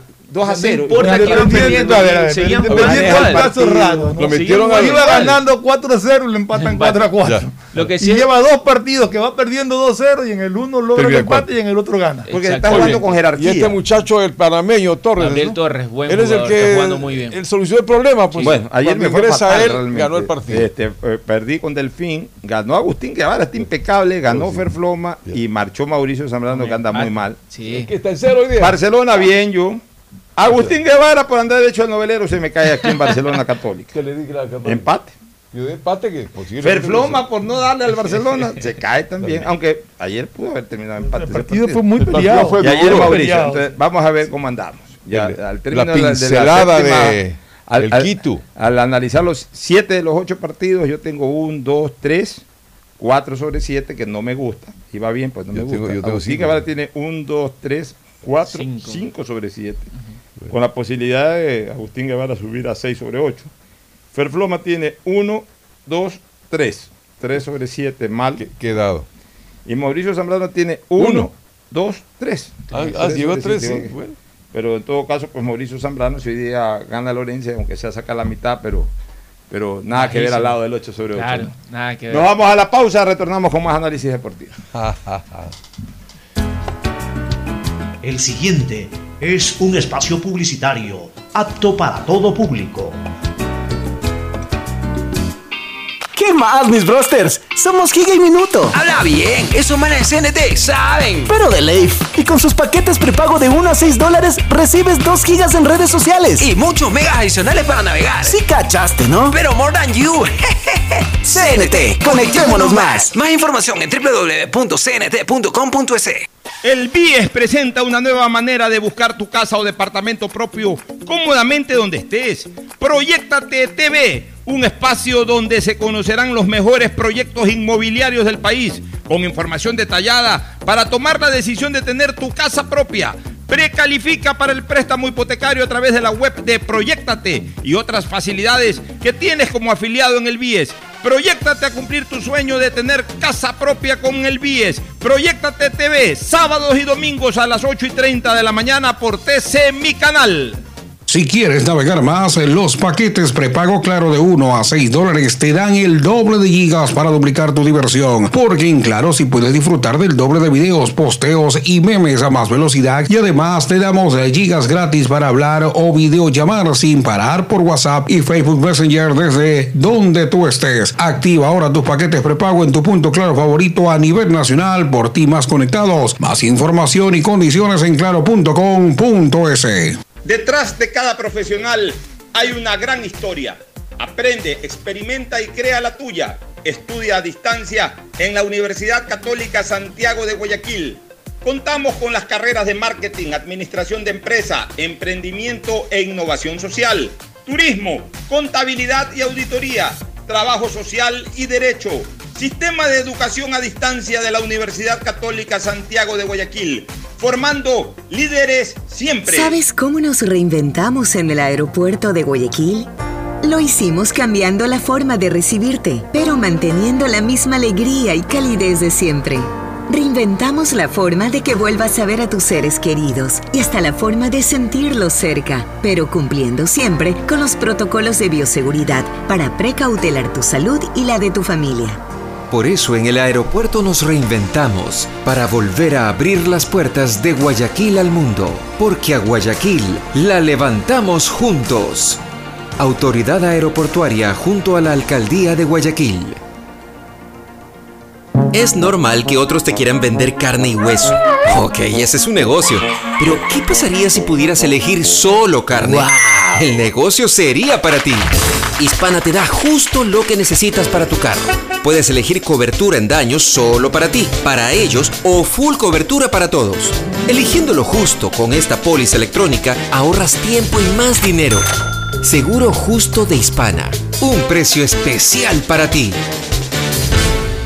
Si quieres estudiar, tener flexibilidad horaria y escoger tu futuro, en la Universidad Católica Santiago de Guayaquil trabajamos por el progreso en la educación, ofreciendo cada día la mejor calidad. Estamos a un clic de distancia. Contamos con las carreras de marketing, administración de empresa, emprendimiento e innovación social, turismo, contabilidad y auditoría, trabajo social y derecho. Sistema de Educación a Distancia de la Universidad Católica Santiago de Guayaquil, formando líderes siempre. ¿Qué más, mi Harrison Ford? ¿Y vos? ¿Ya te cambiaste a CNT? ¡Vivo, vivo! Compra tu chip CNT prepago, que incluye más de 3 gigas para que navegues por 7 días y sigas vacilando tu patín en todas tus redes. CNT, conectémonos más. Más información en www.cnt.com.es. El BIES presenta una nueva manera de buscar tu casa o departamento propio cómodamente donde estés. Proyectate TV, un espacio donde se conocerán los mejores proyectos inmobiliarios del país, con información detallada para tomar la decisión de tener tu casa propia. Precalifica para el préstamo hipotecario a través de la web de Proyectate y otras facilidades que tienes como afiliado en el BIES. Proyectate a cumplir tu sueño de tener casa propia con el BIES. Proyectate TV, sábados y domingos a las 8 y 30 de la mañana por TC Mi Canal. Por las mancuernas y guantes serían 35 dólares. Perfecto, voy a pagar con BDP Wallet. El código, por favor. 112410. Con BDP Wallet, realiza tus compras sin necesidad de revelar los datos de tus tarjetas Pacificar. Al momento de pagar, comparte con el establecimiento el código de pago que genera la app y listo. Pacificar. Historias que vivir. Banco del Pacífico. Hay sonidos que es mejor nunca tener que escuchar. Porque cada motor es diferente. Desde hace 104 años, Lubricantes Gulf mantiene la más alta tecnología y calidad en línea de aceites para motores a diésel y gasolina. Está hecho con una fórmula especial para dar excelente protección a todo tipo de motores, evitando el desgaste prematuro de pistones, anillos y árbol de levas. ayudando a mantener limpio el motor y libre de depósitos que se forman por las altas o bajas temperaturas. Dele a su motor lo que se merece. Lubricantes Gulf, la más alta tecnología en lubricación. 104 años preservando la vida de su motor. Lubricantes Gulf. Gulf es más lubricante.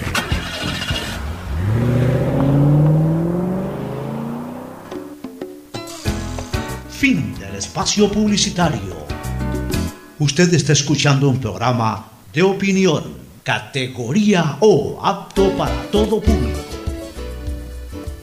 Bueno, muy bien. Retornamos, retornamos con eh, eh, el análisis. ¿Y ¿Qué pasó con Emelec el día sábado? Oiga, Emelec pudo terminar el primer tiempo ganando 3-0. Hubo dos goles inconcebibles, uno que falló Robert Urbano y el otro que falló Zapata. Bueno, Zapata, pues el arquero le manoteó. Bueno, en los dos manoteó el arquero, pero estaban solos frente al arquero. Un hecho, un hecho que se repite, ¿no? Jugó Y- bien, tapó bien Gabriel un, Ceballos. un hecho que Sí. se repite. Buena- los Ceballos viejos promocionaron mucho esto de sacaron fotos cuando se enfrentaban Barcelona y Emelec hace veintipico de años.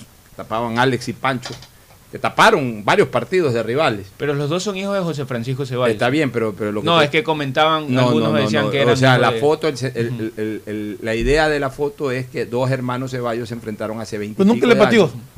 Y ahora dos hermanos Ceballos se volvieron a enfrentar. O sea, los hermanos Ceballos Enríquez, en este caso, los hijos de Pancho. Bueno, sintió doña Rosita, la señora de Pancho, debe haber sentido lo que sintió doña Violeta, la mamá de Pancho. Yo alguna vez le pregunté a pero, Pancho. pero un, vez le poquito, pregunté a- un poquito distinto. ¿Por qué porque distinto? porque La- yo antes los dos eran arqueros. Yo le preguntaba. yo- eran los dos En arqueros. esa época Acá el uno era supuestamente el arquero El artillero del otro. y el otro Ajá. el artillero que nunca remató el arco. Ya, pero yo le pregunté a Pancho hace No veintipico de años, ahora no le pude preguntar, pero hace veintipico de años le pregunté, oye, ¿y doña Violeta qué, qué decía? ¿Qué quería? 0-0. que Pero claro, los dos arqueros 0 a 0. Y acá, Acá era más difícil. acá le hubiese encantado a doña Rosita. Acá era más difícil. Acá le hubiese encantado a doña Rosita. El mismo score, pero con gol de Pancho.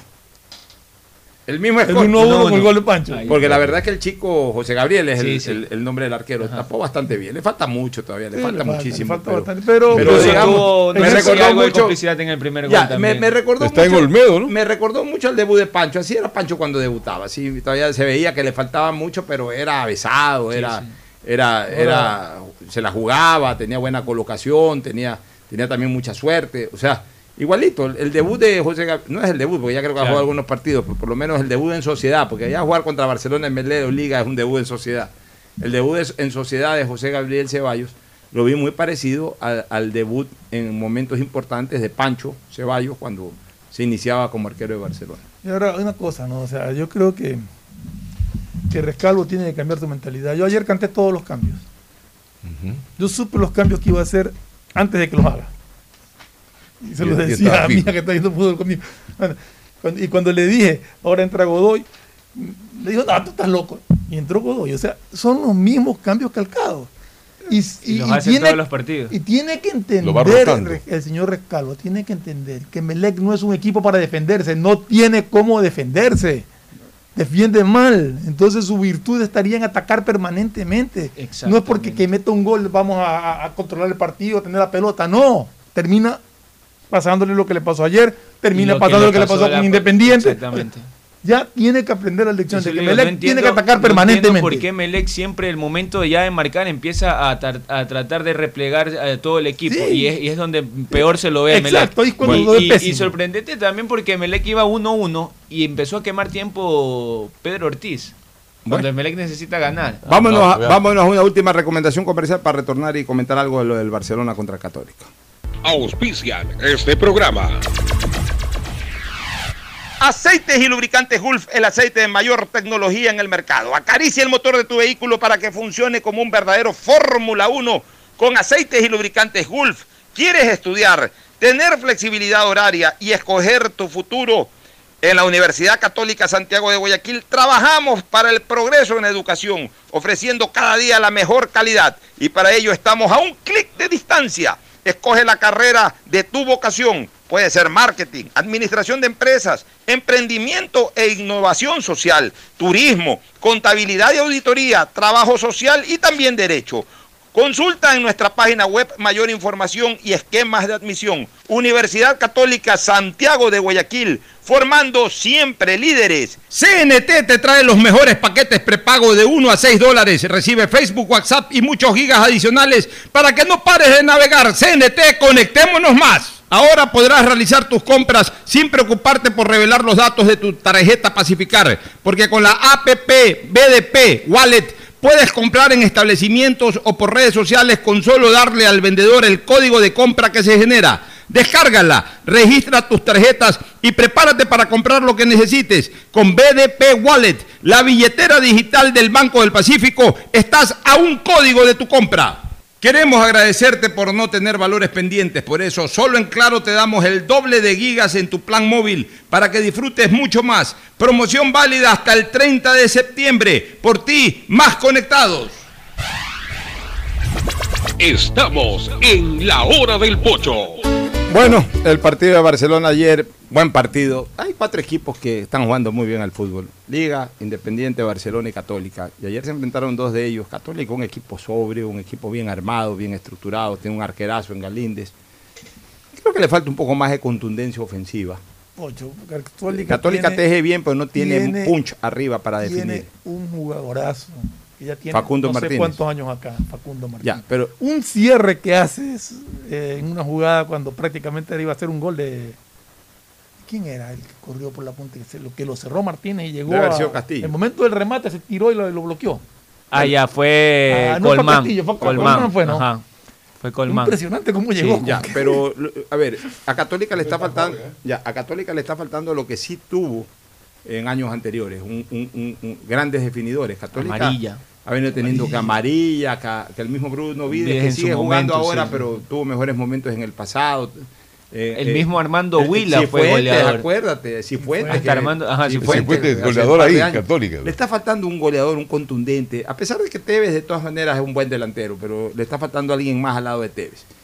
Barcelona jugó bastante bien a mi criterio. Díaz volvió a jugar un muy buen partido, hizo un golazo. Byron Castillo Eh, eh, ha mejorado.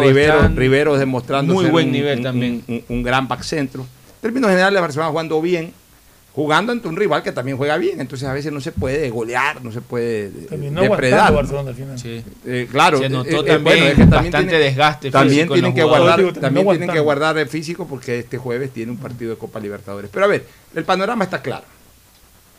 Si bien es cierto que matemáticamente todavía Católica, siendo cuarto, puede aspirar a algo. Perdona, me- dice pues cómo quedó la tabla, ¿no? Ya, sí. Este, lo que les quiero decir es de que hoy en realidad hay tres que pelean el, el paso a la final, que son Liga Independiente y Barcelona. Yo Y no hay- y descartaría hay- Católica. No, Se quedó. ya tiene tres encima a dos fechas al final. Entonces, Ya o, se o a tres fechas. Entonces, eh, eh, si tuvieras a uno solo, pues son tres. Y es más, mira que me voy más al extremo. Del próximo partido Independiente, Barcelona sale, sale fuera, fuera, fuera de combate, sale uno o podrían salir hasta los dos. Si es que, Que hay un ganador, depende ese también- ganador sigue y el perdedor ya también quedaría también fuera. depende de otro, de otro Sí, resultado. es que, eh, mira, sí, pero yo no, yo no ¿Cómo? comienzo a jugar con otros resultados. a mí me gusta la- la- la- la pelea directa. Y en la pelea Ah, directa. bueno, en la pelea directa sí. Ya, en la pelea directa, si, eh, el ganador de Liga Independi- eh, de Independiente de Barcelona, ese va a seguir y el perdedor va a quedar afuera. Y si empatan, se quedan afuera los dos y Liga llega caminando en la última. Tiene la tabla, Mauricio. Sí, vamos a, revisar la tabla. eh, Independiente está primero con un partido de más, tiene 28 puntos. Y segundo está Liga, 28 también. Con un partido menos. Sí, con un partido menos, correcto. Tercero Barcelona con 27, con un partido más. Católica cuarto con 24. Y Ya, eso, sí quedó. pero, Pero alcanza, pues, pero Católica lo alcanza pues. y, e incluso Católica O sea, yo tiene no lo hasta descarto mayor gol de Católica, diferencia. lógico, es el que mejor gol diferencia tiene. Mayor lo alcanza. diferencia. Ya puede Gana tener, partido ya pendiente puede y ahí tener está. mejor gol diferencia, Puede pero ser, pero- alcanza Liga y los otros. Y Como otros. alcanza Barcelona. Ya, bueno, alcanza Barcelona eso. y los otros. O sea, tiene tres encima. Pero espérate un ratito. O sea que los tres se van a caer en la última fecha. Independiente y Barcelona se van a matar Por entre eso, ellos. se matan entre ellos. Y si empatan. Ya. Y si empatan. Ya, pero y Liga avanza. Y si Liga se va yo solo Te digo, después. depende. Claro. Depende. Bueno, yo Porque en si eso- Liga pierde con Emelec. Está bien, yo, tú O eres sea, más, tú eres más calculador, tú eres más No, es que yo me- eh, numérico, yo No, soy yo en no- eso más proyectista. Yo lo lo veo, desde el punto de yo lo vista veo bien, bien peleado. Los de Quito mí, llegan más Porque fácil. justamente los veo, si, si Católica gana el Sí. partido pendiente, eh, quedaría empa- eh, 28 y 27 puntos. Están ahí, pegados. Es duro para Barcelona. ¿Pendiente ¿no? en qué sentido? O sea, junto con Barcelona, yo creo que lo que que, lo Católica entiendo, tiene un partido sí. menos. Ca- Católica. Pero Liga también tiene un partido menos. Por eso. Entonces, avanza Liga. Bueno, avanza Liga. Pues yo te digo, pero estamos hablando del que queda primero, no, no de los que quedan primeros, sino el que queda primero.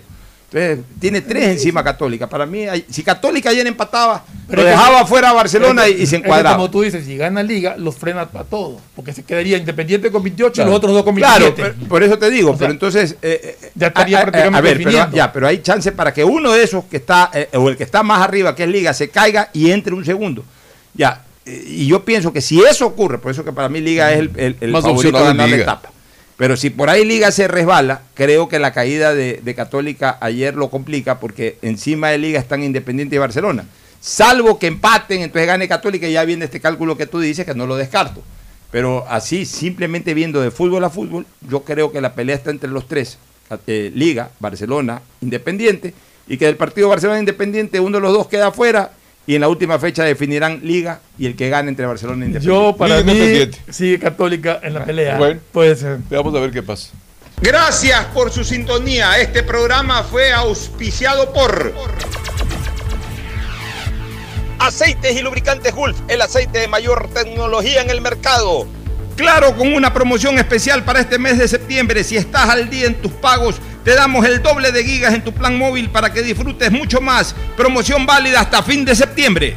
Universidad Católica Santiago de Guayaquil y su plan de educación a distancia, formando siempre líderes. Ya está a disposición la APP BDP Wallet, la billetera digital del Banco del Pacífico. Compra todo lo que quieras sin dar los datos de tu tarjeta, sino con tu código de pago. Descarga la APP, regístralo y comienza a comprar. CNT te trae los mejores paquetes prepago de 1 a 6 dólares. Recibe Facebook, WhatsApp y muchos gigas adicionales para que no pares de navegar. CNT, conectémonos más. Este fue un espacio contratado. Radio Atalaya no se solidariza necesariamente con las opiniones aquí vertidas. Hoy en el deporte llega gracias al auspicio de Pacificar. Historias que vivir. Banco del Pacífico. 14 de septiembre de 1975 se enfrentaron en el Estadio Modelo Guayaquil, Barcelona y River Plate de Argentina en una jornada amistosa que se inició con un preliminar empatado a cero entre Emelec y Huracán. En River jugaron figuras como Pinino Más, Pasarela, Beto Alonso, entre otros. Los argentinos ganaron 2 a 1 con dos goles de más, mientras Jorge Bolaños anotó para Barcelona. Ese día debutó con gran éxito en el ídolo del Ecuador el arquero Alberto Oviedo. Al final de la temporada no tuvo la misma suerte. Guayaquil vivió una gran fiesta internacional del fútbol. Por las mancuernas y guantes serían 35 dólares. Perfecto. Voy a pagar con BDP Wallet. El código, por favor. 112410. Con BDP Wallet, realiza tus compras sin necesidad de revelar los datos de tus tarjetas Pacificar. Al momento de pagar, comparte con el establecimiento el código de pago que genera la app y listo. Pacificar. Historias que vivir. Banco del Pacífico.